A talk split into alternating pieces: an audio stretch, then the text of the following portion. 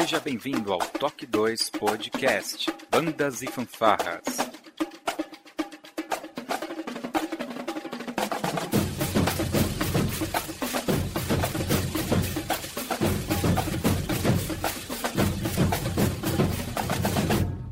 No ritmo da vida, na batida do coração.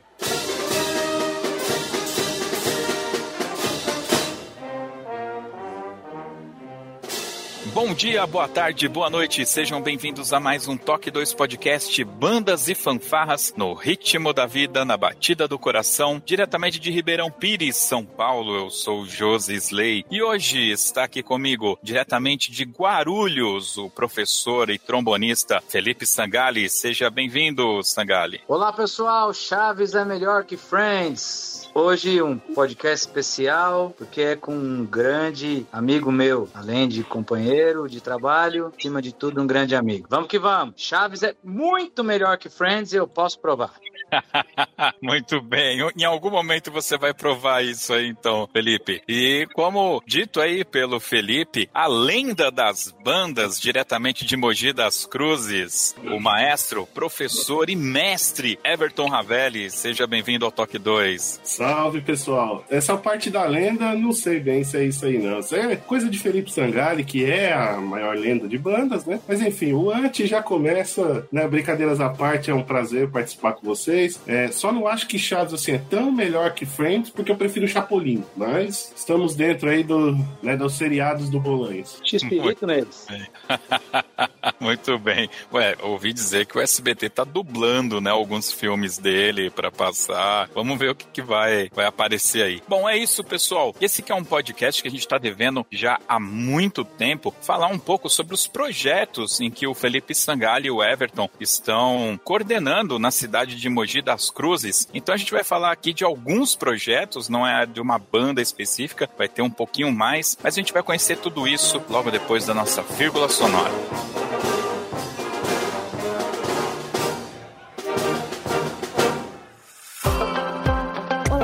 Você está ouvindo o Toque 2 podcast Bandas e Fanfarras do site toque2.com.br. Para falar conosco, você pode acessar as nossas redes sociais através do nosso site ou pelo e-mail contato@toque2.com.br.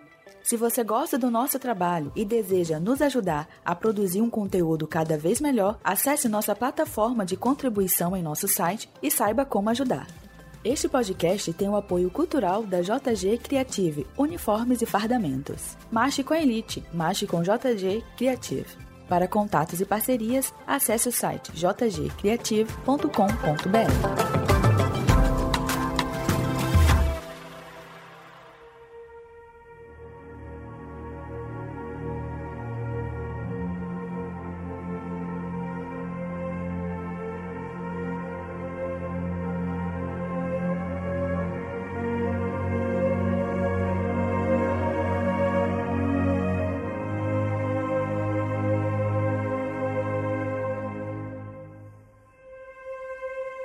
Muito bem, meus queridos, em 2023 eu tive a oportunidade de estar lá naquela cidade uh, Amparo, campeonato estadual em Amparo, aqui em São Paulo. E, cara, o sábado foi uma coisa maravilhosa quando surgiu ali uma banda de Mogi das Cruzes que fez um aquecimento tocando Capitão Caçula, depois Barbarossa, sem contar a banda de percussão com regência do Sangali também. Cara, aquilo foi uma coisa muito bacana de ver, um projeto gostoso. É, é, o que eu falo. Tem bandas assim que quando se apresentam, uh, não é uma coisa extraordinária porque tá tocando uma música extremamente difícil. Não, é a qualidade, a qualidade do projeto, do que tá sendo entregue ali é muito superior, né, cara? Uh, não é só a música em si, mas todo o projeto. Então, ali eu sabia que a gente precisava é, gravar esse podcast. E aí, uh, eu vou começar com o Everton, que a gente chama ele de Everton Ravelli, pessoal,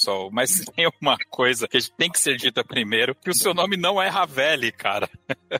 É isso aí. Não passou muitos anos, já umas duas décadas, todo mundo te chamando de Ravelli, e aí, do nada, você resolve falar, não, é, meu nome não é Ravelli. Como que é isso, cara? Olha, a parte mais legal disso foi quando eu fui casar agora com a minha esposa e ela queria colocar Ravelli no sobrenome.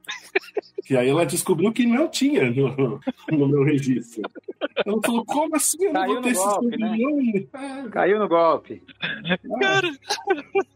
É, foi, foi bem engraçado, assim. Então, é, é uma surpresa, geralmente, para as pessoas, porque é, o Ravel ficou uma coisa agregada, né? Isso desde a época que eu jogava bola, cara. Isso, eu entrei na música, assim, apesar de eu ter começado cedo em fanfarras, é, aqui mesmo em Mogi, a hora que eu decidi levar a sério, eu já estava numa idade, assim, hoje até um pouco mais, mais avançada. Eu tinha 15 anos quando eu decidi tocar. Então, até os 15, de fato, eu jogava bola. Meu negócio era jogar bola mesmo, campeonato. Disputei até umas, uns campeonatos de base. Né? Cheguei a jogar no São Caetano, no Juventus aqui da Moca. E aí, é, esse nome, Ravelli, veio disso, né? Do futebol. Que tinha um goleiro na Copa de 94 que ele corria engraçado, levantando as pernas para cima, assim. O Thomas Ravelli, da Suécia. E aí, eu, quando eu comecei a jogar, isso eu tinha seis anos, eu era esse menino que corria com essas pernas lá para cima. E aí, um abençoado me chamou de Ravelli e aí ficou. ficou Então, até do assim, mais, ficou mais, assim, mais marcado até do que Everton, porque até minha mãe me chama de Ravelli, né? A mãe, pra me chamar de Everton, é só quando você apronta, né? Se chamou pelo nome, você já sabe que você fez alguma coisa. Mas o Ravelli ficou a marca registrada e quando eu fui pra música, decidi, decidiu seguir, né? Cara, o, o nosso editor, o Coquinho, ele vive me chamando no WhatsApp e falando, cara, os nomes que aparecem nas bandas é uma coisa de louco, né? É frigideira, marreta, graneiro. E aí a galera, tem uma galera menos avisada, principalmente os músicos mais atuais, eles acham que o nome do cara realmente, tipo, é Eduardo Frigideira Estela, sabe? Ou sei lá, Marcelo Marreta. Os caras.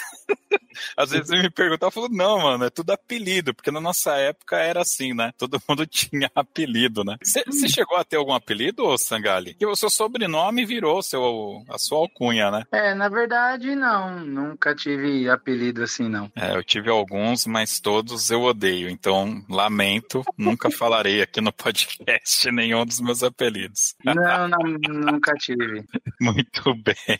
Bom, uh, o Sangali, eu sei que ele passou por outras bandas, tocou no Noé de Azevedo, né, Sangali? Eu acho que foi sua grande escola, foi o Noé de Azevedo. O, o Ravelli, eu me lembro em algum momento, eu acho que eu ainda tocava em Mauá e você também participou lá, né? Mauá foi sua primeira banda? Não, na verdade, é, como eu falei, meu pontapé inicial foi na sua fase aqui em Mogi, mas foi algo assim, bem, é, bem de início mesmo, porque a ideia era, se você tocasse na fanfarra, você saía da sala. Então, levantei a mão, sou eu, né? Tá aqui, presente.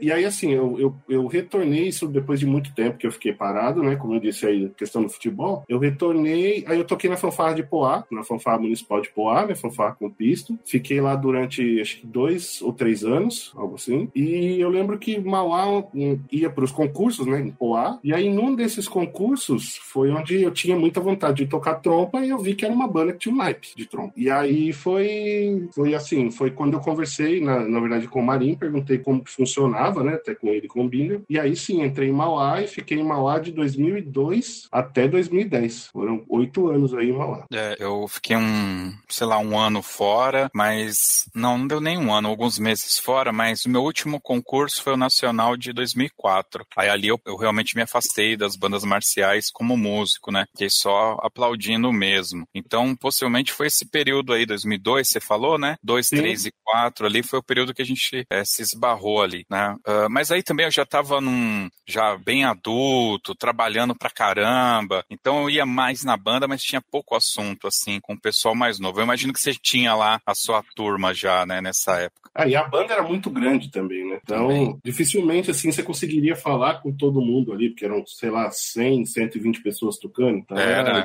bem grande mesmo. 2003, nós entramos em Taubaté com 100 componentes em forma, cara. Foi uma coisa de louco aquilo lá. Foi um campeonato fantástico. Bom, eu imagino que você, participando já em Mauá ali, você teve que tomar uma decisão de carreira, né?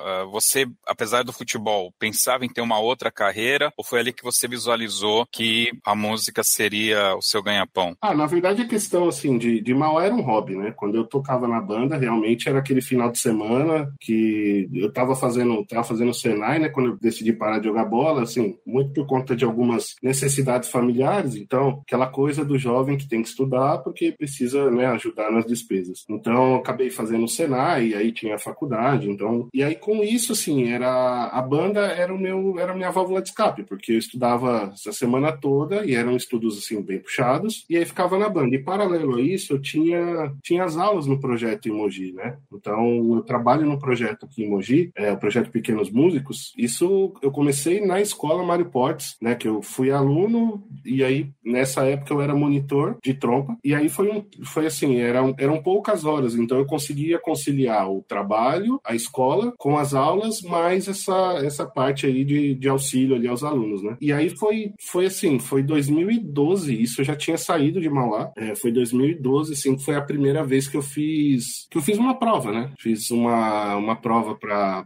tocar, é, para poder estudar na escola municipal. É 2012 não, minto, 2011. E aí, aprovado na escola municipal, isso eu tive, para chegar até a municipal, tive o apoio do professor Deusenil, que me ajudou muito em Mauá e até na Fundação das Artes, né? Ele me ajudou até com, com bolsa, enfim, esse estudo. Fiquei pouquíssimo tempo em São Caetano, na fundação, mas foi um tempo, assim, que foi bem importante também. É, isso tudo através da banda, né? Ele ia lá dar aqueles masterclass em Mauá e aí um belo dia ele, ele me, me perguntou, né, assim, se eu gostaria de estudar de fato, tinha essa possibilidade. Mas na época em São Caetano era um, era um complicador, porque a, a mensalidade era um pouquinho cara também e a, e a distância era, era difícil para eu ir, porque eu tinha que ir até o centro de São Paulo para poder voltar para São Caetano, né? Assim, o mesmo percurso da banda, a diferença é que eram mais dias na semana. Então era bem mais, mais corrido. E aí eu estava no técnico já do, de eletrônica, no Senai da Vila Mariana, e foi onde eu fui aprovado na municipal. E aí eu fiz, e aí eu fiz essa opção de arriscar. Ah, vou arriscar na, na música, porque é o que eu gosto, mas até então nunca tinha pensado como carreira. E aí, um ano depois que eu entrei na municipal,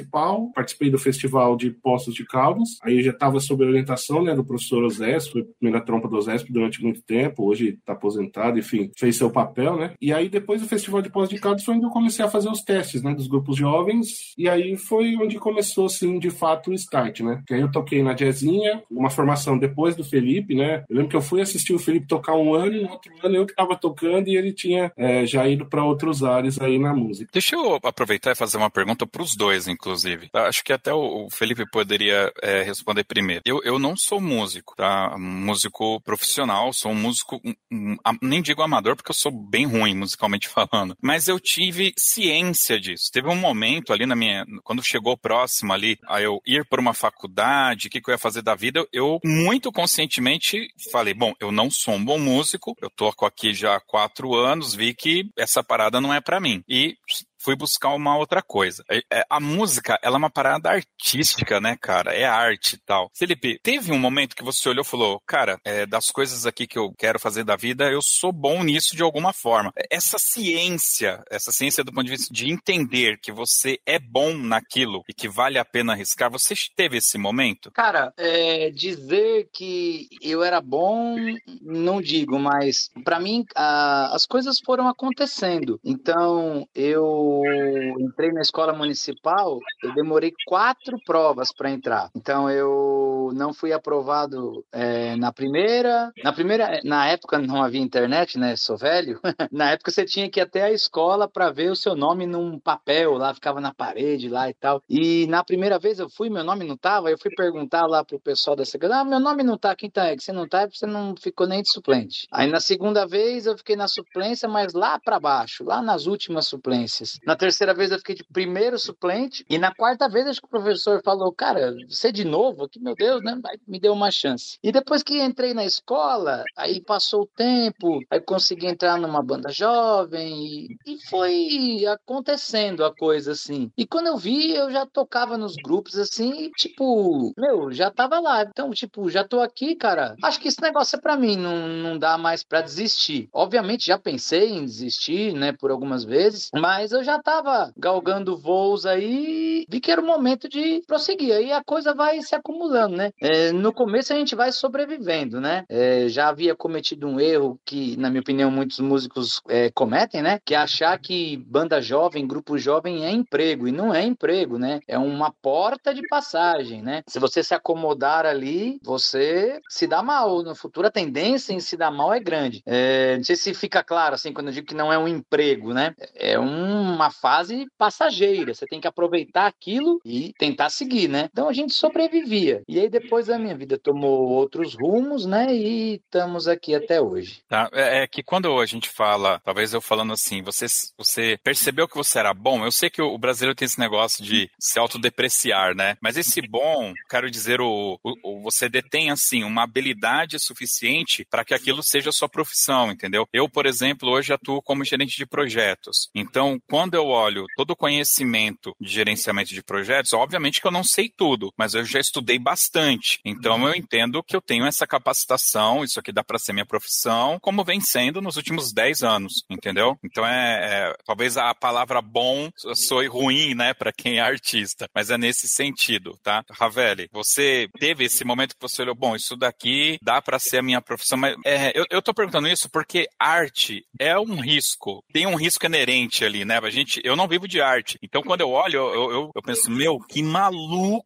mas enfim, é, você deve ter tido uma outra visualização, né? Na verdade, acho que muitos desses anseios que o Felipe colocou, acho que todo músico em formação ele passa, né? Porque em algum momento você sempre, você sempre se pergunta realmente isso, se, se é, é o caminho mais certo, porque é um caminho duro e difícil, né? Então, assim, quando eu tive essa aprovação na escola, eu falei, opa, alguma coisa, né, já, já tá caminhando para ter pelo menos um, um norte ou um ponto que você pode olhar e falar, é, daqui pode sair alguma coisa. É, eu tive, assim, teve um ano, que acho que foi 2012 ou 13, eu não vou lembrar agora de cabeça, mas foi um ano que todas as provas dos grupos jovens eu tinha ficado em primeiro lugar como tronco. E aí foi um negócio que para mim foi um espanto, porque eu falei, meu, não... É, era algo que, assim, até então aquilo ali era um lugar inatingível. E quando eu olhei aquilo, eu falei, meu, eu tô na, na, na ponta de tudo. Você prestava a prova pro grupo que você queria fazer parte, né? Hoje você faz uma prova só e essa prova vale para todos os grupos. Acho que com exceção da estadualzinha, que é uma prova diferenciada, mas os demais ficam todos na mesma avaliação. E antes não, você fazia uma prova para banda, uma prova para jazzinha, enfim. E as provas que eu tinha feito, que eram essas duas orquestras, mais a Jovem de Guarulhos, é, eu tinha ficado aprovado em primeiro praticamente todas. E aí isso me chamou a atenção. Falei, opa, acho que agora é a hora de realmente virar essa chave e, e se dedicar, porque assim, tem um caminho, né? Essa questão da aprovação às vezes bate muito, porque talvez é algo que você só,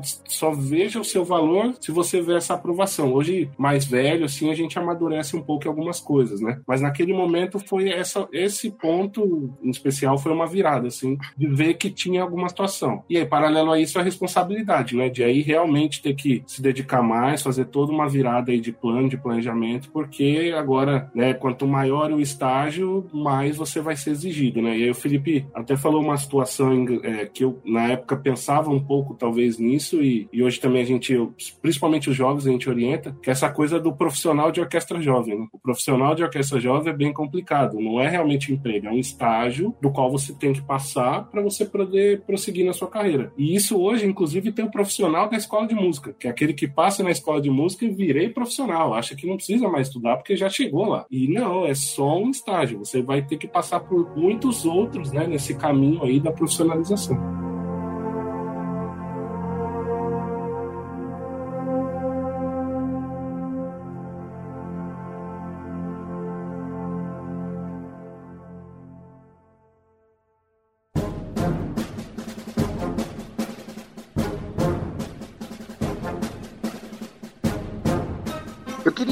Que você falasse é, sobre um assunto que eu sei que você gosta muito e eu também, que você falou em mudança de chave, né? O Josley também. Queria que você falasse um pouco dessa relação entre instrumentista e professor. Eu explico por quê, Josley e pessoal que está ouvindo. Muitas vezes as pessoas confundem um bom instrumentista com um bom professor. Eu conheço pessoas que são excelentes instrumentistas, mas não são bons professores por N motivos e o principal deles é que é uma coisa completamente diferente. E você, como eu, em um determinado momento, precisou se dedicar a essa questão de ensinar, né? Então eu queria que você falasse um pouco sobre essa questão para o pessoal que está ouvindo a gente, por favor. Ah, esse é um assunto né, bem, bem interessante, porque eu acho que o instrumentista, você foca sempre na alta performance e é algo que você vai trabalhar o, o processo de produção musical, né? O seu processo ali do fazer musical, mas você com você mesmo, né? Então, Então, você vai ter conhecimentos adquiridos, você vai ter informações de outros professores, né? Enfim, você vai montar a sua forma ali de, de, de performance, de, de como você vai pensar o, né, o fazer musical. Mas quando você passa para uma parte de professor, eu acho que os fatores que vêm juntos são diferenciados. Por exemplo, você precisa de conhecer a, toda a parte da, da pedagogia ativa, daquilo que são as filosofias que os professores lá atrás já pensavam, porque você vai pegar um estudante que ele vai pensar diferente de você. E como é que nesse ponto você vai usar um argumento que seja convincente no sentido dele entender a sua informação, né, absorver esse conhecimento e a partir daí ele, ele se desenvolver, né? Então, quando você está tocando, né, na, na parte da performance, você tem essa coisa que assim, você sabe a sua qual é a melhor linguagem que, que lhe atinge. Então, ah, você é mais visual, você é sinestésico, você é auditivo, é, e aí você foca nesse ponto. Então, ah, eu sou mais auditivo. Então, se eu escutar várias gravações, eu consigo montar a minha linha de, de interpretação de uma maneira mais sólida. Só que quando você vai para uma aula, o aluno não vai pensar igual você. Talvez ele não seja auditivo. E como é que você vai ter esse recurso para poder fazer com que essa informação chegue claro para ele? E aí é que entra a famosa pedagogia, né? E a educação musical como um todo. Então, entender esse processo do fazer musical nas diferentes linguagens é que faz você conseguir passar uma mensagem mais efetiva para o aluno. Então, esse ponto só vem com um estudo mais direcionado, né? Não, não vem assim na, no conservatório ou nas escolas de música, porque ali você vai aprender a tocar um instrumento. Para você se especializar mesmo nessa arte do ensino, é, tem alguns cursos, inclusive o Conservatório de Tatuí tem um curso fantástico de educação musical, mas são assim, são momentos mais direcionados. Então você realmente tem que fazer uma opção, porque senão você vai ficar naquilo, você vai, vai jogar semente numa terra que talvez não vai dar fruto. Você vai conseguir frutificar naquele que pensa igual a você, que entende o que você entende. Mas aquele que não, não tem essa, é, essa mesma absorção do conhecimento igual a você, você vai ter muita dificuldade para ensinar. E aí, talvez, né, que é algo que a gente fala muito nos projetos, ao invés de você ser um semeador, você vai ser um ceifador de talentos, né? Você vai acabar perdendo muito,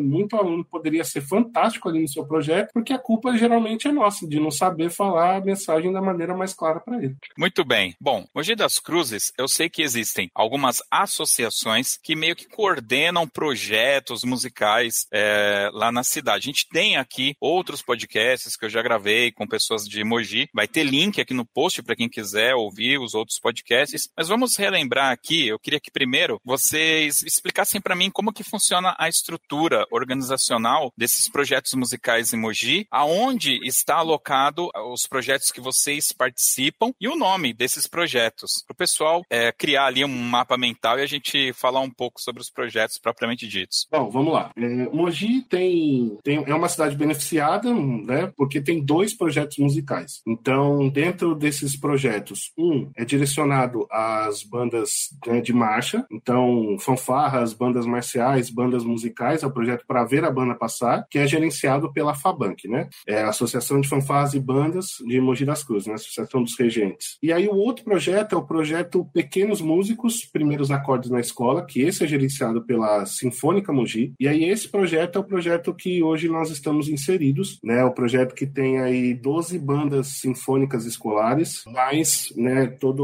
a, parte da, da orquestra, tanto a orquestra jovem de Mogi das Cruzes, como uma orquestra mais de base, que é a Orquestra Minha Terra Mogi. E aí dentro disso, nas escolas, a gente tem a liberdade de poder é, realizar os trabalhos musicais sempre dentro dessa linha de conceitos, né, que é o nosso viés do projeto. E aí nisso eu estou no Sempre Limonge, né, junto com, com o Felipe aí desde 2015. É, o Felipe entrou ali três, quatro meses depois, mas foi um professor que eu fiz questão de trazer junto com a equipe, porque né, tem um conhecimento aí muito bacana para agregar e vem agregando muito. E aí no Mário Portes, é, lá atrás eu fui aluno, monitor e em 2023 retornei como coordenador musical. Então, também responsável por trazer de novo né, o Mário Portes, que tinha uma atuação não só na cidade, mas até mesmo em campeonatos, principalmente com a banda de percussão. É sempre uma atuação muito presente nos campeonatos. Né? As pessoas falam muito daquilo que era feito lá em 2013, 14 e a gente, é, esse ano, né, ano passado que eu retornei, foi essa linha de tentar realmente trazer trazer de volta ao cenário, né? Uma banda que tem um potencial assim muito grande. Show de bola. Vamos falar então um pouco sobre essa banda que você retomou recentemente. É Mário Pontes ou Portes? Mário Portes. Fala você. Deixa eu só falar, deixa eu só falar uma coisinha antes. É, muitas vezes o pessoal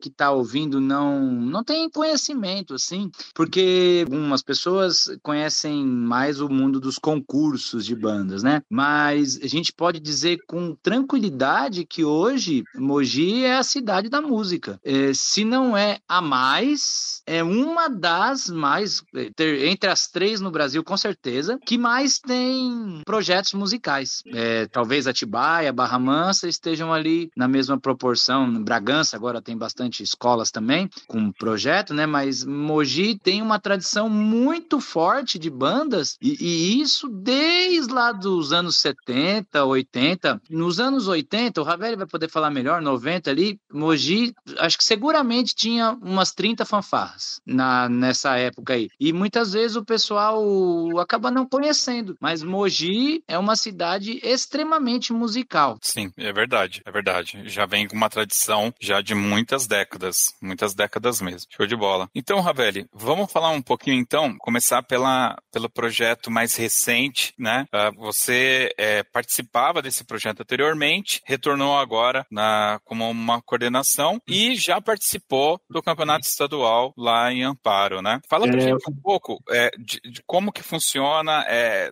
é na escola, qual que é a faixa etária, é banda musical, é banda musical de marcha, qual que é o, o escopo do projeto? Tá, vamos lá. É, o MyPorts, né, é uma, é uma escola municipal, então é uma escola que atende aí alunos de primeiro ao quinto ano, então é uma faixa etária aí de 7 a 10, 11 anos. É, e aí a, os proje o projeto das bandas sinfônicas em Mogi, ele é o único projeto feito pela prefeitura, né, que o estudante pode prosseguir seus estudos, então depois do quinto ano ele faz aquela mini formatura, né, o primeiro estágio, e ele vai prosseguir lá no Fundamental 2 e depois vai para o ensino médio. Mas ele não precisa deixar a banda. Então é um dos, é um do, dos únicos projetos é, de Mogi das Cruzes, assim, tem alguns outros na área do esporte, mas que possibilita isso, que o aluno ele comece os seus primeiros passos enquanto estudante da escola, mas ele pode continuar aprendendo música na banda da escola que ele começou lá no, no fundamental, né? Ele, ele prossegue, mas continua lá. E, e aí, assim, a escola Mário Portes, ela tem uma estrutura bem diferenciada em relação, talvez, às bandas do Brasil, porque, assim, dentro da escola, a escola tem uma, uma quadra, por exemplo, simples, né? essas quadras poliesportivas simples. Mas temos uma sala de música. E assim, o nome não é auditório, o nome é Sala de Música Mogi. E é a única na cidade que fica dentro da escola. Isso foi uma conquista assim de lá de trás.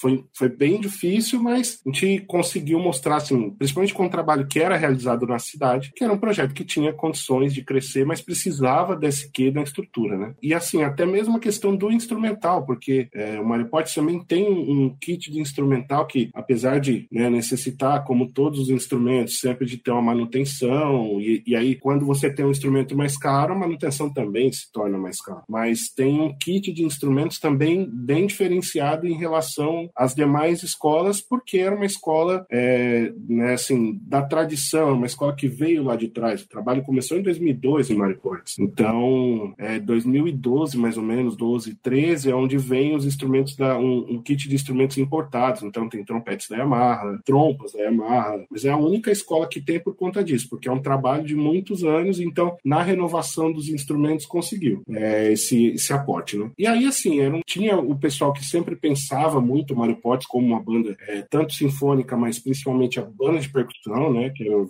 professor Felipe Berdion que fazia esse trabalho. E aí ele foi para os Estados Unidos e desde que ele foi assim aconteciam alguns trabalhos, mas mais de uma maneira municipal. Então, não é que a banda morreu, aí entra aquilo que o Felipe falou, né? Quem acompanha muito em concurso talvez tenha essa percepção de que a banda deixou de existir. Mas não, era feito um trabalho de base com as crianças, um trabalho assim, que tocava na cidade. E quando eu retornei agora, ano passado, eu, eu retornei com esse objetivo de realmente recolocar o Mário Portes num cenário nacional, né? É, trazer de volta aquele trabalho que a gente tinha, né? Na, na época que eu era monitor. E aí o, o primeiro passo foi reativar a banda sinfônica, é, e a banda de percussão com essa linha mesmo é, de campeonato. Então a gente acabou tocando, inclusive um arranjo que era tocado lá atrás com algumas adaptações, porque o grupo é outro, né? E aí ficou, inclusive, na regência do, do Sangali, e a Sinfônica foi um trabalho assim de reconstrução, porque tinha, tem muitos alunos e músicos bons dentro do, do grupo, porém a gente faltava aquele trabalho coletivo. O trabalho coletivo, ele tinha algumas lacunas no sentido de sonoridade, de afinação, e que aí são trabalhos é, musicais dentro do ensaio que você tem que fazer para recuperar essa sonoridade. E aí participar do estadual em Amparo é, foi uma decisão para motivá-los, para mostrar que é, realmente a banda estava alcançando um nível musical bacana e que era possível a gente se apresentar de novo em campeonatos, mas de uma forma assim que é, para chegar e tocar bem. Eu não, eu sim, de todos os trabalhos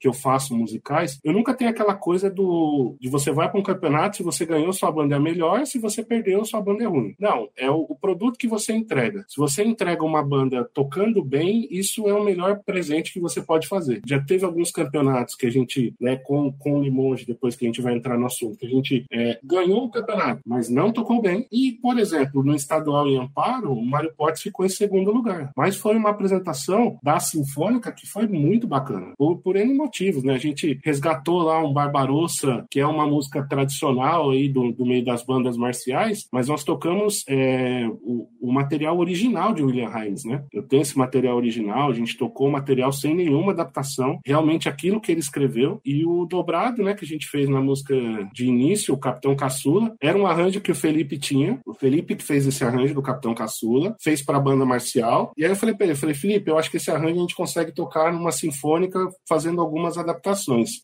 Você permite que eu faça adaptação de madeiras? Ele falou, não, manda a base, já tá escrito aqui. Aí mandou, a gente fez algumas adaptações para o grupo que nós tínhamos e, e aí tocamos, né? Então for, foram essas duas peças, mas principalmente no sentido de a gente realmente fazer boa música, né? Cara, é, um dobrado bem tocado, tem até uma, um, um vídeo que percorre os grupos de WhatsApp, que é uma banda japonesa tocando Cisne Branco. É uma das melhores gravações do Cisne Branco que eu já ouvi, é essa banda japonesa. Vou, vai ter link aqui no post, tá, pessoal? É um vídeo que tá muito em voga aí, deve estar tá fácil o link. Mas, quando vocês tocaram aquele Capitão Caçula, o que que acontece? Em 2023 foi aniversário de 50 anos de música do meu primeiro professor de música, o Lemos. Então juntou vários músicos aqui de Ribeirão Pires e nós fizemos um culto de ação de graças para ele na igreja e tudo, e ele foi lá participar com a gente. A gente tocou, né, cara? E pra gente que gosta de tocar dobrado, né?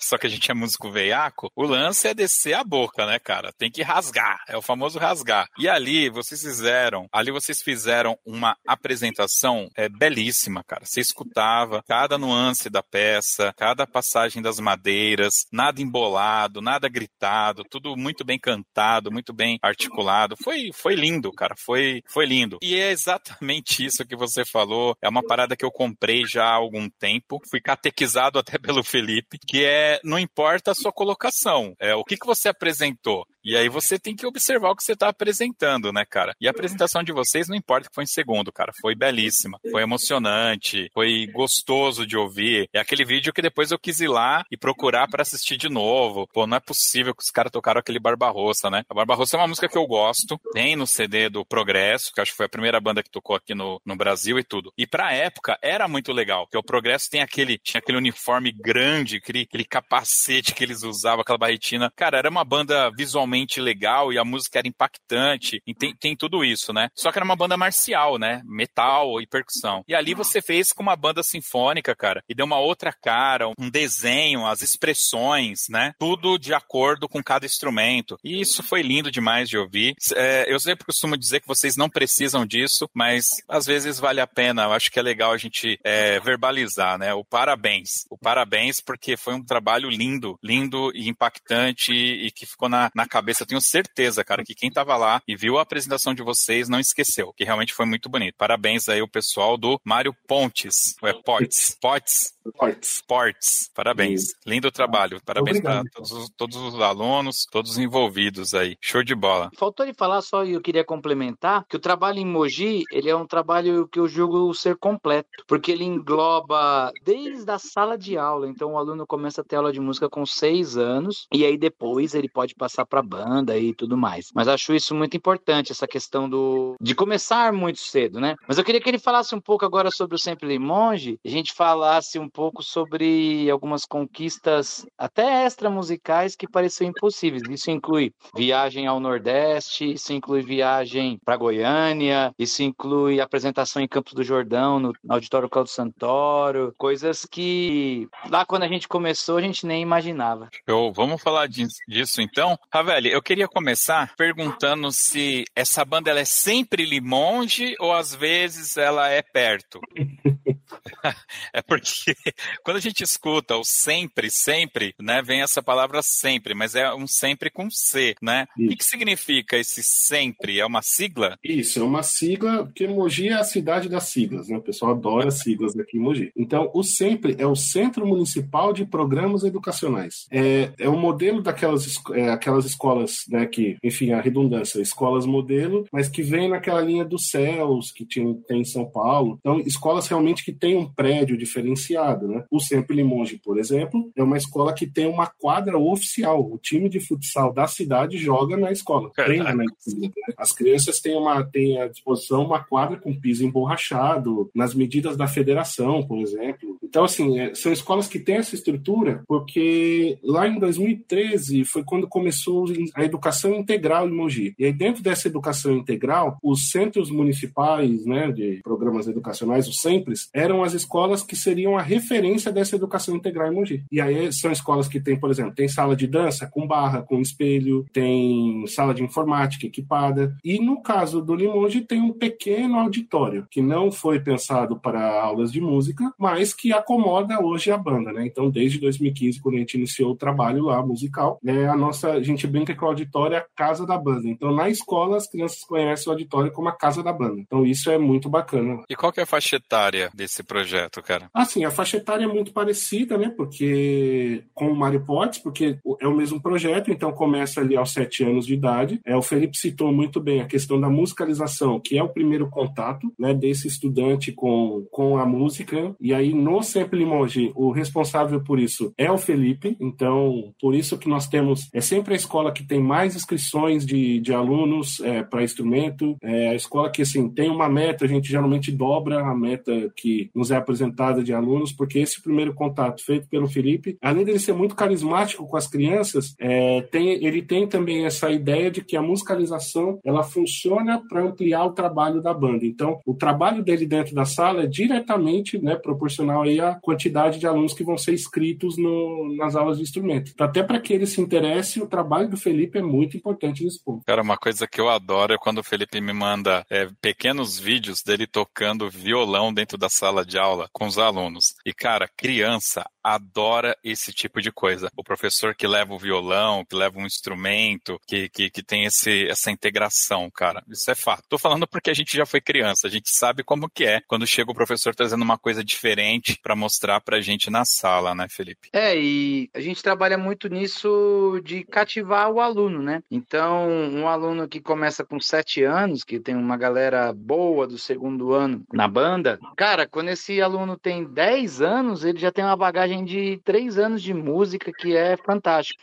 E fora isso, a gente busca que o aluno chegue sabendo as notas musicais, sabendo ritmos básicos, a gente busca levar essa música integrar a sala de aula com a banda propriamente dita, né? Isso é muito legal. E como que é o projeto lá, cara? O dia a dia, as conquistas? É, é, é para concurso, não é para concurso? Faz muita apresentação? O, o Sempre Limonge, assim, dentro do projeto, eu acho que já fazem uns quatro ou cinco anos em que a banda, inclusive na pandemia, foi a banda que mais se apresentou. Então, assim, as escolas têm uma média de cinco até no máximo dez apresentações por ano. O Limoges teve anos que nós fizemos 33 tem, e tem documentado todas as 33 com, com foto, com registro de vídeo. Então, assim, geralmente a gente está sempre, é, ou se não é a, a, escola que mais se apresenta, mas sempre uma das. Né? Tem muita apresentação, isso dentro da cidade e fora também. É, o trabalho da musicalização com o Felipe tem alguns ramos que são bem interessantes até da gente citar, que ele tem um trabalho que eu acho que é um dos poucos no Brasil, que é o coral inclusivo. É um coral onde as crianças é, fazem a interpretação das canções em Libras. Então, a aula vem em Libras, tem o auxílio de uma intérprete, né, uma professora que é, auxilia também nesse ponto, e a gente conversa muito com ela nesse sentido. Qual é a canção que é fácil fazer uma adaptação? Porque nem tudo você faz de uma maneira literal, então, é, alguns sinais você adapta para ficar de fácil compressão, né, para os alunos. E aí, sempre esse link da musicalização junto com a banda. É algo que a gente, por ter essa, né, essa dobradinha, a gente também foca muito porque é importante isso, né? Os alunos também entenderem que essa banda, ela vai, ela é campeã nacional, mas ela pertence à escola, ela pertence ao bairro. Então esse é algo que a gente trabalha muito, porque, é, né, volta a repetir, o troféu pelo troféu é muito importante, talvez em alguns nichos, mas dentro da cidade, o quanto as pessoas da cidade mesmo têm esse pertencimento, de que essa banda é de Mogi. Então, no Butujuru é um negócio que é muito engraçado, né, que é o bairro do Sempre Limonge, que tem alunos de outros bairros de Mogi, e, e o Butujuru, assim, para quem conhece um pouquinho Mogi, depois vale a pena aí quiser dar um Google, né, de, de curiosidade. É um bairro que faz divisa com Guararema, então tá lá,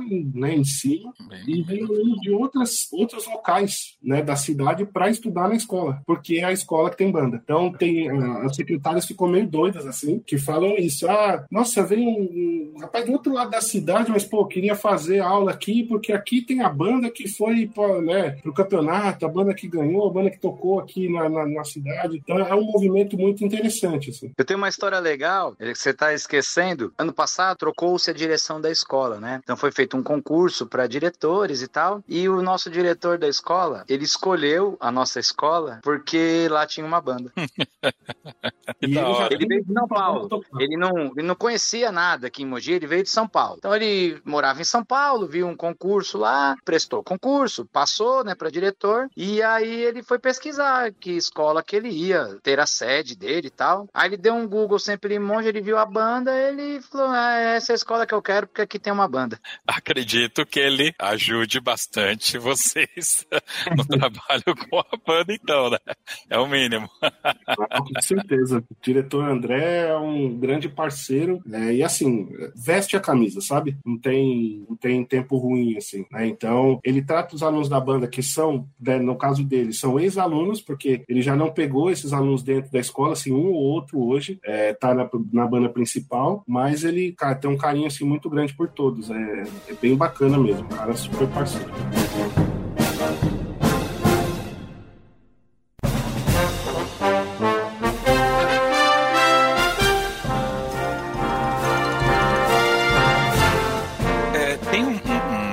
Sensação que eu tive a oportunidade de ter e eu queria o feedback de vocês. Como é isso para vocês? Até 2004 eu tocava lá na banda de Mauá. Melhor ainda, lá em 95, 96 a banda foi pro Chile. Então o Binder teve que colocar toda aquela galera num avião e, e viajar para outro país. Eu fico tentando internalizar aqui como que ficou a cabeça daquele cara, porque é muita responsabilidade pelo próximo. E ele pôs num avião. 2004, 2005, na realidade, eu viajei para Guariba com a banda aqui da igreja. Foi a minha primeira experiência responsável na frente de uma corporação e viajando. E cara, que coisa de louco. Eu fiquei maluco. Quando eu olho em, em retrospecto assim, eu falo, mano, como eu era maluco. Porque conforme o tempo foi passando, eu fui ficando cada vez mais chato nas viagens, com medo de acontecer, de dar alguma coisa errada, de alguém se machucar, de alguém passar mal e por aí vai, né? Vocês colocaram os caras no avião e foram pro Nordeste, cara. Como, como que foi para vocês o momento que essa molecada tava sob a responsabilidade de vocês? É, do, na época do, né, foi o, foi o brasileiro, não, o nacional em Aracaju. Exato. Né, 2017. E o mais velho da banda tinha 12 anos. Misericórdia. É porque nessa época a nossa banda era infantil, não era infanto-juvenil, né? Porque a banda começou em 2015, lembre-se disso. Uhum. E aí, assim, é, nós tínhamos nessa época também uma, uma diretora que era muito sistemática, né? A diretora Gisele, que muitas das coisas ela sempre trabalhava com papel, então deixava as coisas muito bem explicadas. É, e para Aracaju foi um movimento assim muito muito grande, né? Para de coisas, porque nós precisamos daquela autorização para viagem, né? De menor, só que na época é, foi solicitado que tinha que ter autorização do pai e da mãe, e isso confirma reconhecida no cartório. Então tinham estudantes, por exemplo, que o pai estava né, recluso, estava preso, e você precisava da autorização do juiz para que esse aluno viajasse. Então foi um trabalho assim muito custoso. A viagem foi foi cansativa, porque essa coisa de entrar, mas a empolgação deles assim dava um, dava um gás, né? Tinha a molecada olhando para tudo quanto é lado no, no, aeroporto. Tem uns que tem o copinho da viagem até hoje, é, que tem uma água e tá guardado lá. Mas assim, o processo foi mais difícil. Acho que o processo para chegar, e principalmente aqui em Mogi, porque com toda essa tradição, mas foi a primeira vez que uma banda viajou de avião. E até hoje isso não se repetiu. Foi a única, né? Então, eu lembro que foi, foi muito engraçado, assim, que a gente tocou no estadual e foi, acho que, o primeiro campeonato estadual que o Limões tocou. Inclusive, nesse dia foi um dia muito bacana, porque o pessoal de Mairink, né, da banda Conselheiro Mairink, eles eram os próximos a tocar e eles tinham percebido que a molecada era a primeira vez que ia tocar, estavam super nervosos. Eles aplaudiram as crianças, é, fizeram, assim, todo um acolhimento mesmo com o olhar de, de quem ensina, né? Até hoje, a gente tem muitos amigos lá a partir desse dia, porque foi, foi um negócio muito legal que o pessoal fez com a gente. E, e aí, quando a gente retornou para a cidade, foi, né, vem prefeito, vem vereador. E aí, maestro, qual que é o próximo passo? Eu falei, ó, o próximo passo é o senhor me dar 50 passagens de avião pra gente ir pro Nordeste. Mas sabe quando você fala da boca para fora, você fala assim, não vai acontecer. Mas, é, sabe, só para falar que tem, né? E, foi, e a gente estava fazendo uma cerimônia na, na Câmara Municipal, a gente estava tocando uma sessão solene, que repito, e foi a entrega, do, entrega de uma moção de aplausos pelo estadual. E era assim, é, precisou que a gente tocasse o hino nacional. Então a banda tinha dois anos de, de vida e a gente já fazia lá um arranjo, temos um arranjo playback bem mais facilitado, mas criançada tocando hino, então umas coisas que até a gente teve que puxar bastante. E aí quando acabou, veio essa pergunta, né? Eu falei, bom, se você nos der a passagem, o restante a gente arruma. E eu não imaginava nem o que eu tava falando, né? Aí falou, tá, é a passagem então. Tá bom, me dá uma semana e a gente conversa. E aí eu fui chamado no, no, na prefeitura, no gabinete do prefeito, ele falou, você vai falar com o setor de compras, né? A prefeitura de Mogi é uma prefeitura bem grande, assim, no que de estrutura, né? Falou, você vai conversar com o pessoal de compras e a partir de agora é, dá segmento, fala o horário do voo que você precisa, como é a modalidade das passagens, nós vamos adquirir as 50 que você solicitou. E o restante você, você resolve lá. Aqui em Mogi tem uma coisa muito legal que a gente tem uma estrutura muito bacana na questão de ônibus. Nós temos ônibus rodoviários, né, que foram comprados para as bandas, né? Então, ele é emprestado, por exemplo, o basquete, o time de basquete profissional da cidade usa, mas são ônibus que foram comprados para as bandas. Ele tem um bagageiro maior, então tem toda uma, né, uma situação que foi feita para isso mesmo. Poder carregar tímpano, poder carregar os teclados, né, que são naqueles cases maiores para caber lá dentro. E aí ele falou, ó, aqui dentro da cidade a gente resolve tudo até você desembarcar lá. Você desembarcou lá, é você que resolve. Tá bom. Aí nós fomos conversar, né, para ver o que que acontecia. Então, a gente sabia que tinha a estrutura para né, as crianças fazer dormirem, tinha, conseguimos conversar sobre a questão da alimentação, reforçamos muito que eram crianças, né? E aí hoje também tem muita aquela situação que na nossa época tinha menos, que são as necessidades de alimentação. Hoje tem muita criança que pode comer um alimento A, mas não pode comer o B. E aí, é, isso também a gente teve que fazer um controle muito grande, né? Então, assim, foi uma, uma loucura, sim, concordo, mas confesso que se tivesse a oportunidade, faria de novo, porque foi algo, assim, muito marcante para eles e a gente, assim, não desligou em nenhum momento, né? Assim, eu, eu disse que a gente desligou de fato quando bate aquele último cadeado, plim, a escola tá trancada, retornamos, acabou, agora eu vou para casa. Agora começa a cair a ficha. Mas é, eu não dormi, cara. E, tá, né, a gente tocou é, no sábado e, eu cheguei na sexta-feira com o primeiro grupo, que a gente também viajou em dois grupos. É isso que eu ia falar. Teve esse, esse agravante que a agência que a prefeitura contratou para as passagens, eles não conseguiram todos no mesmo voo, então foram em, divididos em dois voos na ida e dois na volta. Caramba, cara, teve isso também. Aí dividimos uma, uma, equipe, né? Então foi assim, teve, a gente teve que pensar muito bem essa estrutura para poder dar certo, mas foi algo muito assim, uma experiência ah. muito legal. E os pais que a gente tem aqui. É, eu ia é, falar isso aí. Ah, então. ia falar sobre isso.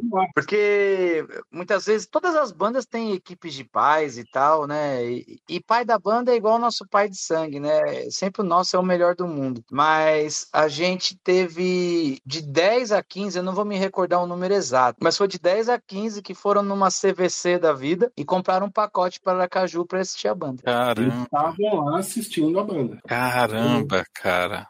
Isso, assim, foi, foi muito bacana, né? E aí nós tínhamos dois, teve um, um nesse dia de Aracaju foi muito engraçado, que a gente tinha, tem, tem, ainda, né, que eles estão na banda, a gente tem gêmeos, que, e aí tem aquela questão da passagem, que menor de 12 anos era um valor e maior de 12 era, com 12, né, pra cima era outro valor. E eles viajaram com 11, fizeram aniversário na viagem de Aracaju e voltaram com 12. e os pais organizaram pra gente jantar, comendo numa lanchonete, comemorando o aniversário deles, lá em Aracaju. Cada aluno comeu um x-salada e teve um bolinho lá. Cara, que da hora. Eu acho que essa foi uma memória criada para essas crianças, cara, que nunca vai se apagar. Eles vão contar essa história para sempre, para sempre. Vão estar tá velhinho pro neto deles falar: olha, eu tocava numa banda e aconteceu assim. Cer certamente, certamente, certamente. É, deve ter uns dois anos, convidado para um casamento de um músico da banda também. É um garoto que ele foi até maestro aqui na banda também, criado, aprendeu aqui na banda tocar o violfone. E aí eu estava lá na, na mesa depois da cerimônia, né, na recepção, e aí veio, cara, na minha mesa, quatro meninas que estavam lá em 2004, quando a gente formou a banda, né? Então elas eram clarinetistas, inclusive minha prima veio ensinar elas aqui, e elas participaram ali aqueles primeiros dez anos da banda, todas as viagens que a gente fez e tudo. E elas vieram conversar comigo. Elas já não estão mais na nossa igreja, já se casaram, algumas são mães já, vieram mostrar os seus filhos, né? Apresentar, esse aqui era o maestro, o professor. E a gente, cara, e eu não falei nada. Eu, eu levantei, cumprimentei elas e cada uma começou, ah, é aquele dia, ah, é aquela viagem, ah, aquele, entendeu? Ah, olha, meu filho, ele não deixava os meninos ir no fundo do ônibus. para eu ficar com seu pai, a gente teve que se esconder sabe? Então tinha essas histórias, cara. Então vocês criam uma memória única para essas crianças, cara. Por isso que é uma delícia trabalhar com criança, né, cara? Você, o impacto que você cria é incrível, é incrível mesmo. Tem um, um, uma, uma coisa não tão sentimental, mas é algo mais técnico que vocês fazem e que me chamou muita atenção, porque eu não, eu tô tentando lembrar outro maestro, outro professor que faz isso, e eu não tô me recordando. E eu vi vocês fazendo isso algumas vezes. Vocês fazem algum trabalho vocal? Eu não entendi muito bem, ou se eu entendi, e, e esse trabalho vocal, vocês parecem que afinam o instrumento fazendo escalas vocais com a banda, cara. O que, que é esse trabalho? E, e da onde surgiu essa ideia? Se vocês puderem falar um pouco disso, porque eu achei fantástico, fantástico. Bom, em primeiro lugar, é interessante deixar claro que aquilo que você vê é, nos concursos e apresentações é uma prática diária nossa. Então, esse tipo de trabalho só dá resultado se ele for feito diariamente. Então, não adianta você fazer só no dia, que, cara, não vai dar certo. Mas a gente usa muito os educadores musicais ativos, né? Suzuki, Dalcroze, Kodai, Orff Williams. E essa questão de cantar, a gente acredita que tudo que você canta você toca, para o bem e para o mal. Então, a gente utiliza que o aluno cante escala. Aquilo que a gente faz no dia, na verdade, é um resumo, né? A gente faz muito mais nos ensaios. Mas se o aluno tem a nota na cabeça, a escala na cabeça cantada, é muito mais fácil ele compreender e transferir para o instrumento. Ele começa a compreender se ele está afinado, se ele não está afinado. Então, esse trabalho é importante para isso. Ele é baseado no educador Williams. Edgar Williams é um educador musical em inglês. Então, a gente acredita muito nisso, que o aluno deve cantar escalas e intervalos, não é qualquer escala, não é qualquer intervalo, é no tom da música que você está executando. Ah, então se a música é em dó menor, ele vai cantar a escala de dó menor e os intervalos em dó menor. Ah, a música é em si bemol maior, cantar nessa escala. Então, isso é uma preparação para que o aluno compreenda melhor essa questão. E complementando, é, esse é um trabalho que a gente faz desde os primeiros dias do aluno na banda, né? Então, como o Felipe falou, é realmente uma prática diária. Por quê? Porque aí pegando, por exemplo, o que dos educadores musicais, Suzuki diz que primeiro você é, aprende a falar sem aprender a ler, né? A, que, a, questão da linguagem materna. Então, trabalhando isso na parte musical, é, por que, que eu preciso ensinar partitura para o primeiro dia que o aluno do primeiro ano sentou lá? Ele só quer ser feliz, ele quer tocar o instrumento dele, ele quer fazer música com os, com os amiguinhos lá. Então, dentro disso, a gente trabalha é, usando um sistema sistema que é muito presente no jazz, que é a permutação, né, que trabalha as escalas com os números e os graus que ela tem. É, e aí a gente usa isso porque é muito complexo eu falar para uma criança que está acabando onde chegar, ó, a sua nota é um dó. Aí o cara do trombone vai lá, sexta posição, vai tocar o dó. Não, não, não, não, a sua é si bemol. Aí o cara do sax alto vai falar, mas peraí, a minha também é esse bemol aí, essa outra, o que que é? Então, individualmente, a gente tem esse sistema dos números, em que a frente da banda a gente fala o número só. E aí todos já sabem qual é a sua nota. Então, a partir daí, é que a gente desenvolve a primeira escala, né? A gente adota a tonalidade de si bemol,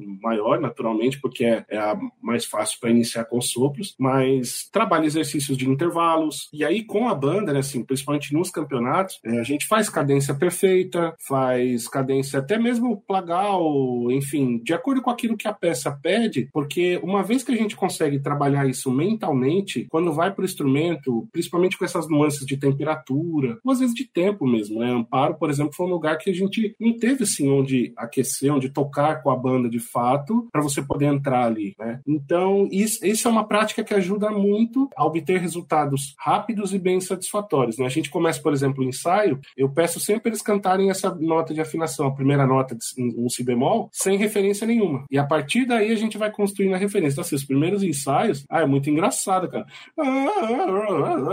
Aí até chegar. E a gente sempre faz essa boca que usa, porque aí entra também da alcrose, que é o que passa pelo corpo. Então, uma vez que a boca está fechada, esse som internaliza e quando ele abre é só uma projeção. Mas tudo isso vem acompanhado de exercício de respiração, que é uma base fundamental bem importante. É, e as articulações é a mesma coisa, né? Por exemplo, aí nós vamos entrar em Kodai, que fala sobre a silabação para ensinar a leitura rítmica. E aí tem um educador brasileiro que chama Gazi de Sá, e ele criou uma silabação com as sílabas mais próximas, né? Assim, mais fáceis que tem na língua portuguesa. Então, todo esse trabalho de articulação, a gente também usa isso. Por exemplo, é, quando a gente precisa tocar um estacato, a gente pensa naquele ti, que é muito falado no Nordeste, né? Uhum. Aqui a gente que é paulistano, tá? É ti, ti, ti. E esse chiado, ele não é bom para isso. Agora, quando você fala o ti, ti, ti, ti, e aí você começa a dar movimento, e isso é importante. Por exemplo, isso a gente pratica com o aluno lá, com um, dois meses de banda. Ele aprendeu a primeira notinha, ele já pode fazer uma, um tenuto, ele pode fazer esse estacato. Então, tudo isso é uma construção, assim, de muito tempo até chegar nesse dia. Cara, isso é, é muito bacana. Isso é muito bacana. E, de novo, é uma parada que, como é uma banda jovem, né, com crianças e adolescentes, né, pode-se dizer que é uma banda de formação, né, é, Ravelli? Então, é muito bacana esses exercícios. E isso me remete muito, eu sempre gosto de citar esse exemplo, uh, principalmente filmes dos anos 80, né, eu, eu sou fanático por filme, tem um filme que eu acho que é o Férias Frustradas, que eles estão cantando dentro do carro. E isso, para você ter uma ideia, quanto tempo faz que eu já que eu assisti esse filme pela primeira vez e isso me pegou demais. E aí, em algum momento, o pai começa a cantar uma música e aí a família entra, a mãe e os filhos entram. Só que eles dividem as vozes. Então você vê que tem uma abertura de voz e tudo. Eu falo, cara, isso por quê? Porque lá na escola eles têm essa tradição musical, né? Tem um estudo de coral, estudo de música instrumental e tudo, né? Então, uh, você atuando dessa forma com esses garotos, eu tenho plena certeza que tudo que é música que esses caras vão escutar depois, seja boa ou má, não importa, eu não vou fazer julgamento, mas eles têm ouvido, percepção e critério, né, para definir se aquilo é legal, se não é legal, é, é fácil ou é difícil, né? A gente tem algumas ações aqui que são bem legais nesse sentido, por exemplo, dentro das aulas, tem um dia que a gente batizou que é o dia do solista. Hum, então, legal. ele vem à frente da banda, a gente, né, como tem um auditório, a gente senta todo mundo na plateia, ele vai à frente da banda e ele vai tocar, assim, nos, nos níveis iniciantes, por exemplo, ele vai tocar um exercício, uma musiquinha que ele mais gosta. E aí todos os amigos que estão ouvindo têm que falar algo positivo. Então a gente não trabalha com o reforço negativo, com a questão do erro. A gente trabalha sempre com reforço positivo. Então a gente pede para os próprios amigos falar assim: o que, que você mais gostou do que você ouviu? E eles começam a falar. Quando ele vai amadurecendo um pouco, então a gente já trabalha, continua com esse reforço positivo, mas pede para falar assim: o que, que você achou que ele podia melhorar para ficar mais legal? E aí, assim, essa rede também de cooperação é algo bacana, porque quando você chega né, lá na frente, igual a gente teve, tem quatro alunos na segunda fase dos grupos jovens de São Paulo, quatro alunos nossos aqui. E a gente fez esse mesmo trabalho com eles. A gente colocou, sentou os três, vamos lá, toca sua peça, vamos fazer sua prova, vamos fazer o simulado da prova. E aí, o que, que você achou? Foi legal? Não foi? Onde escorregou? O que, que pode melhorar? Então, assim, esse, esse lado crítico, a gente inicia na base para realmente dar esse fundamento.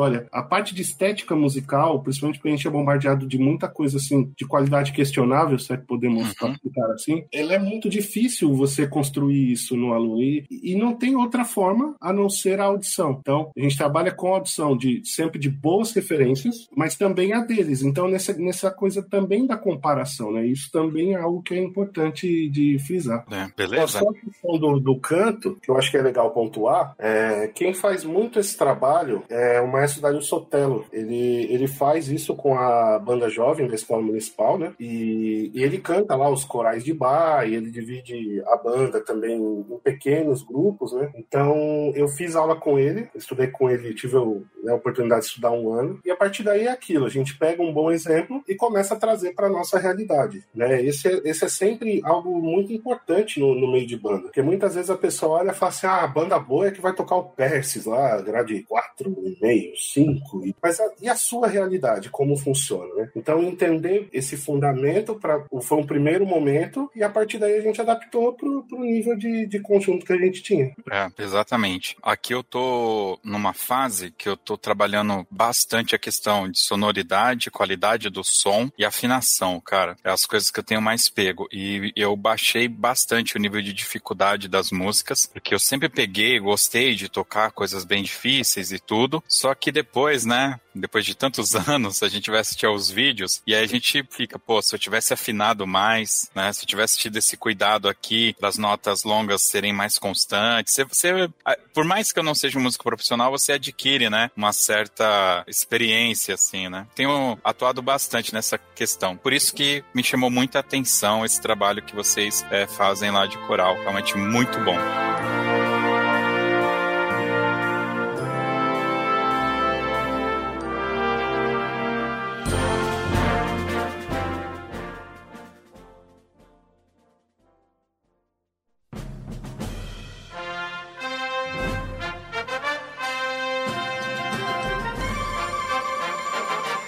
Muito bem, meus queridos. Infelizmente, o tempo urge e não dá, né, para contar todas as histórias de cada componente com todos os detalhes. Seria fantástico, mas infelizmente é um pedacinho aqui da história. Quem quiser conhecer mais do projeto, vai ter link aqui no post, tanto do Felipe Sangali, do Everton e as redes sociais, os projetos que eles fazem parte. Para quem quiser ver vídeos, conhecer um pouco mais, é só acessar lá o nosso site, post deste podcast, vai ter todos os links lá, como eu sempre sempre faço, tá? Agora, eu, como sempre faço, vou abrir aqui o espaço para vocês fazerem aí as considerações finais. E nesse espaço vocês usem como quiser. Pode cobrar uma dívida, inclusive, mandar um beijo, mandar um abraço para alguém. Enfim, é um espaço de vocês, tá? Então, fiquem à vontade, por favor. Bom, eu vou começar e deixar ele por último aí. Quero agradecer a sua participação, Ravelli. Foi um prazer, né? Todos sabem da nossa parceria, do nosso trabalho juntos aí. Todo mundo fala que é o Batman Robin aí, né? Então é uma honra trabalhar contigo e ser um amigo além da, da música aí. E vamos nessa. Show de bola. No meu caso,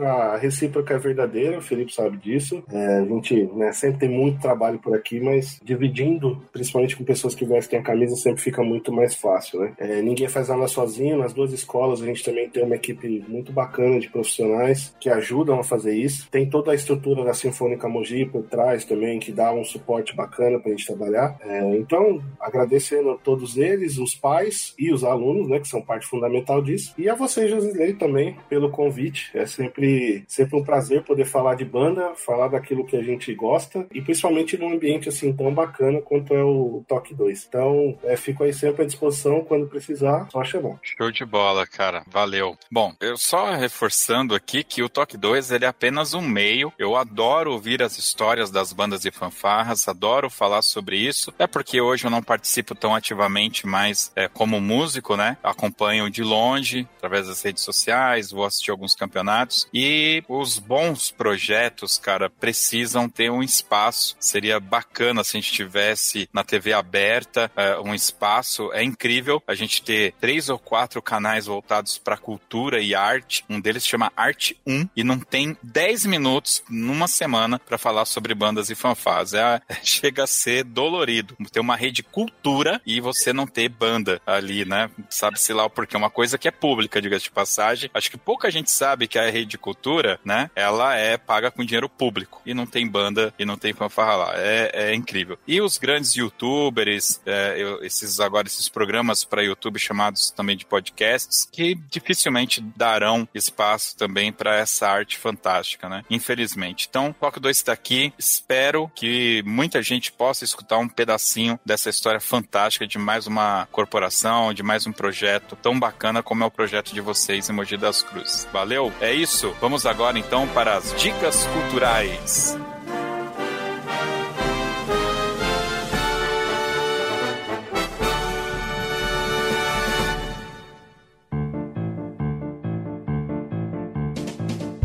Muito bem, meus queridos, as dicas culturais é aquele momento em que os nossos convidados vão dar uma dica. Pode ser uma dica de filme, de série, de livro, de sabor de pizza, horas bolas, por que não? Vale qualquer coisa, vale qualquer coisa. Bom, certamente vocês não estão preparados como sempre, né? E aí acaba sobrando aqui para mim ser o primeiro a dar uma dica Qual cultural. É? Oi? Tô preparado. Tá preparado então, Sangali? Tô. Então vamos Oxe. lá, então. Então vamos começar com Sangali hoje, é sempre eu que começo. Então vamos lá, Sangali, qual que é a sua dica cultural? Fica à vontade. Bom, a dica cultural hoje não poderia ser outra, né? É a exposição Chaves no MIS Experience, Museu da Imagem e do Som, que fica ali na Água Branca. Eu tive a oportunidade de ir, é algo assim fantástico, a riqueza de detalhes presentes nessa exposição, como praticamente todas as exposições do MIS, né? Recentemente teve a do Castelo Ratimbum, que foi fantástica também, e sim, eu gostava muito do Castelo Ratimbum. E essa do Chaves é fantástica. Tem cada detalhezinho que você imaginar tá presente lá naquela exposição. Eu fui e pude viajar no tempo. É, eu que sou um apaixonado por Chaves, né, realizei esse sonho. Então, fica aí a dica. Às terças-feiras é gratuito e de quarta a domingo você compra o ingresso pela internet e vai lá na exposição. Então, Chaves, exposição no Miss Experience.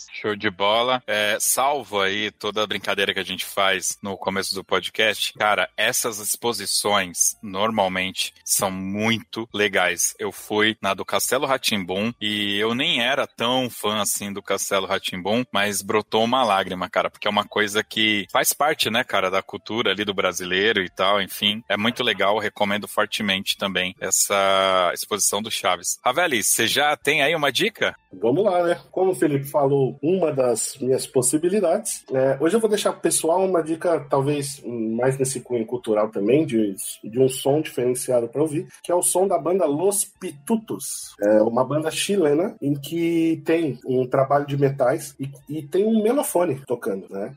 E quem faz esse, esse metal, esse melofone, é o professor Matias Pinheira, que é trompista da Sinfônica de Munique. Então é muito bacana porque é, tive o prazer de fazer, fazer aula com ele, né, dentro de um do Festival de Pelotas ano passado. E a partir daí, assim, virei fã do trabalho, porque é um trabalho muito, muito bacana. E principalmente quando você faz o link. Pô, o cara tá tocando Tchaikovsky uma semana e na outra tá fazendo música autoral, né? E, e, é, e é, bem bacana. Então, fica a dica aí. Los Pitutos. Show de bola. Sempre lembrando, link aqui no post. Bom, como vocês são pessoas muito culturais, né? Aí tem que ter eu aqui para dar uma quebrada aqui. Cara, eu, eu vou indicar esse filme porque eu, eu não sei se eu já indiquei. Então, vai de novo. Caso eu já tenha indicado, me desculpa. Mas é, nesse período aqui de final de ano, de férias, você fica um pouco mais em casa. E, cara, eu vou passando e, e tem muita coisa ruim saindo ultimamente. Eu não sei o que tá acontecendo. E aí eu esbarrei nesse filme. É um filme do Brad Pitt, é um filme de 2022 chamado Trem Bala. Cara, que filme legal. Cara, como eu dei risada nesse filme. É, é, eu gosto muito de trem, temas com trem, assim. É, não é à toa que eu gosto gosto muito da música do, do Grande Locomotiva, do Robert Smith. Cara, eu gosto de temas de trem. E essa história inteira passa-se dentro de um, de um trem bala com Brad Pitt. Para quem é, conhece aquele estilo do, do Brad Pitt quando ele fez lá 11 Homens no Segredo, que ele é mais bonachão, meio assim, ah, meio malandrinho, é, é o tipo de personagem que ele faz nesse filme, cara. É um thriller de espionagem fantástico. Tem dois caras, pra vocês terem uma ideia, só um pequeno spoiler, tem dois bandidos ali dentro que eles é, ficam falando referências daquele desenho Thomas e seus amigos, que é de um, de um trem. Para quem tem filho, é, possivelmente via isso na televisão. Eu vi, assistia Thomas direto com a minha filha quando ela era neném, né? E eles ficam falando: ah, o Thomas nunca diria isso, sabe? Assim, umas falas do Thomas. Cara, é super divertido. Então fica aí minha dica: trem bala, verifique a classificação antes de dar, dar o play lá, tá bom? É isso. Então vamos agora para o Toca na Pista.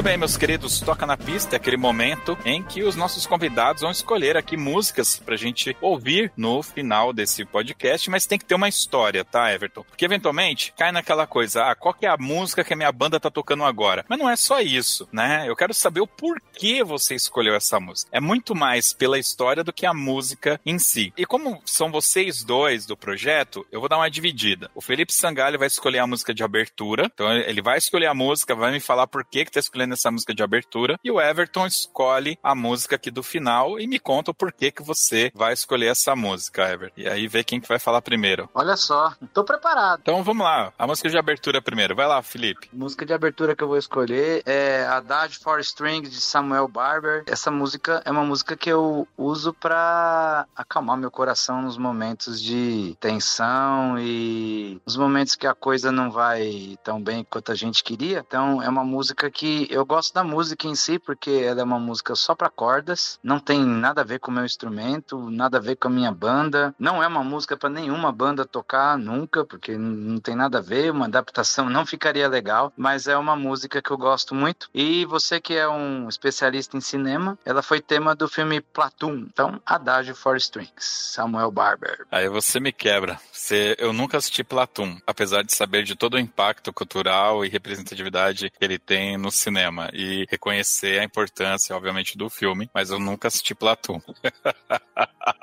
Mas pesquise a música. Provavelmente você não vai gostar, que não faz seu tipo, mas é, eu gosto muito. Show de bola. Raveli! Bom, vamos lá. Eu vou pegar esse gancho da, então, de, de canções, né, e aí da história, e eu vou indicar essa audição, então, do Barbarossa, e vou explicar por quê. É, porque muita gente conhece a peça, né, do, do compositor William Himes, principalmente pela forma com que ela foi apresentada aí nos concursos e campeonatos. Mas pouca gente sabe que Barbarossa foi uma operação de guerra da Segunda Guerra Mundial. Então tem toda tem toda uma história por trás. E que eu acho que vale a pena a audição da canção, mas conhecendo a história. E aí tem, tem diversos é, vídeos de professores de história no, no YouTube, desde os mais vídeos mais curtos a vídeos né, com uma, uma maior riqueza de detalhes, que vão situar bem o contexto é, em, que foi, em que foi inspirada né, a concepção da obra. E aí então eu deixo essa, deixo essa audição nesse sentido, uma audição mais guiada, conhecendo bem qual, qual era a ideia da operação, enfim, todos os pontos principais ali, né? Show de bola. Cara, você sabe que um projeto que tem alguns vídeos aqui onde eu conto a história da música Flight of the Valor, por exemplo, tem a da Locomotiva, da Great Locomotive também, e eu tenho aqui escrito a história do Persis, do Novena, do Barbarossa, Quarter River Flaws e aquela que é um barco, The Last to Defend. Eu não sei se é do David Schaefer ou se é do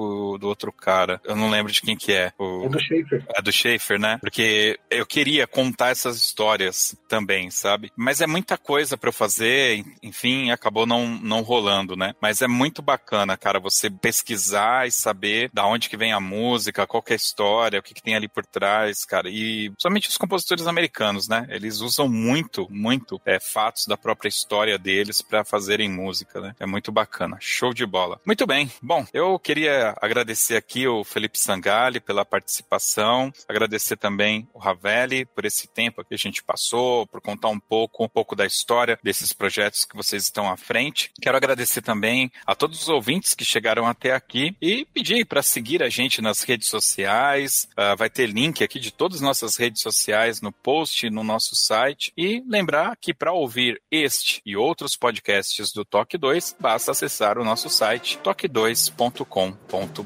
é isso. Valeu, pessoal. Até o próximo Toque 2. Valeu!